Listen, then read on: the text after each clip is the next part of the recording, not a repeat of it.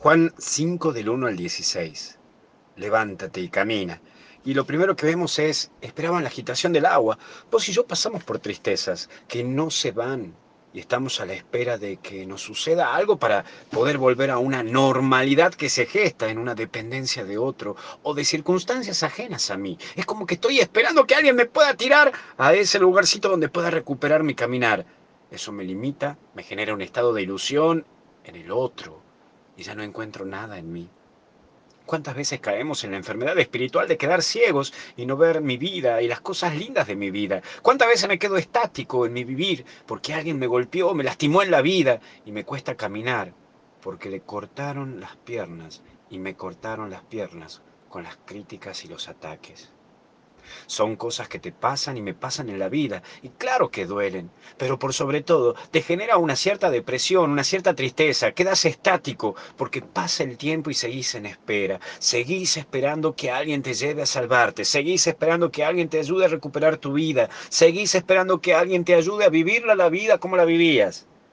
O a que cambie toda tu vida. ¿Por qué siempre a la espera de que otros te salven? ¿Por qué siempre a la espera de que otros te solucionen tus problemas?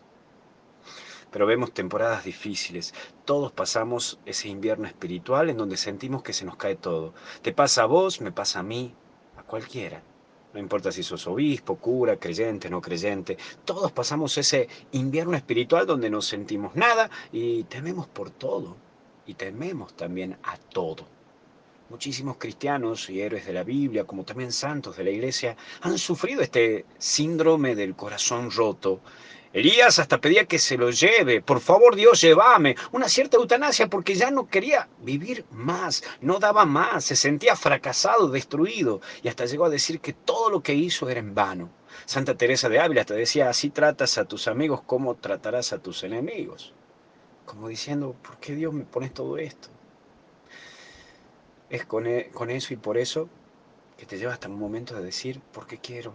Ya no quiero vivir más. ¿Cuántas veces a vos y a mí nos pasa de decir, ¿cómo quisiera irme lejos? Comenzar de nuevo una vida, todo lo que hice ya está, está destrozado, no me sale nada bien, pero no bajé los brazos. Y sacate ese invierno espiritual y esa mentira que te creas. Pero también te animo a decirte, como decía algún santo por ahí, el enemigo solo pelea con los que le son una amenaza. Así que no te dejes que te paralicen las situaciones y estas dificultades. Por eso te invito a que reflexionemos juntos el último punto. Levántate, porque vos como creyente tienes la fuerza para seguir adelante y tenés mucho por dar. Construí tu vida, pedile a Jesús que te dé ese ánimo para recuperar tu caminar. No estés a la espera del príncipe azul inexistente, ese príncipe azul que te va a resolver todo. No existe, no existe.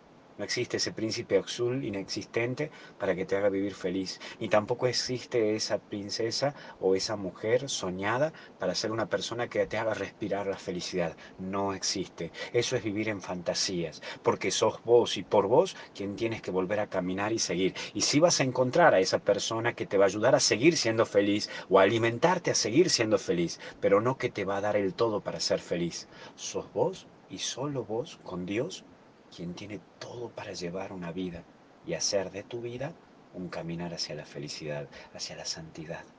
Acordate que se hace camino al andar. Que Dios te bendiga y te acompañe y te proteja en el nombre del Padre, Hijo y Espíritu Santo. No te olvides de bajarte la aplicación de Misioneros Digitales. Hasta el cielo no paramos. Un abrazo, porque algo bueno está por venir.